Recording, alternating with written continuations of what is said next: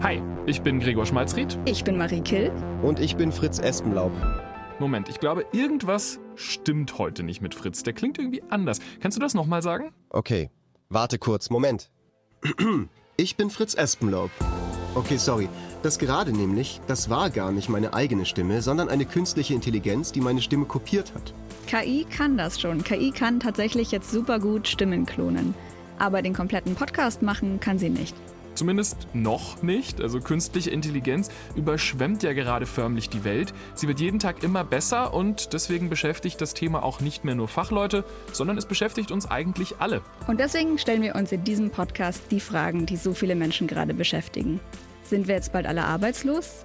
Kann ich Bildern im Internet noch trauen? Und wie kann ich ChatGPT in meinem Alltag am besten einsetzen? Und wann muss ich diesen Podcast nicht mehr selber aufnehmen, sondern kann einfach meinen KI-Klon hinschicken? Fritz, die Frage, die stellen wir erstmal hinten an, okay?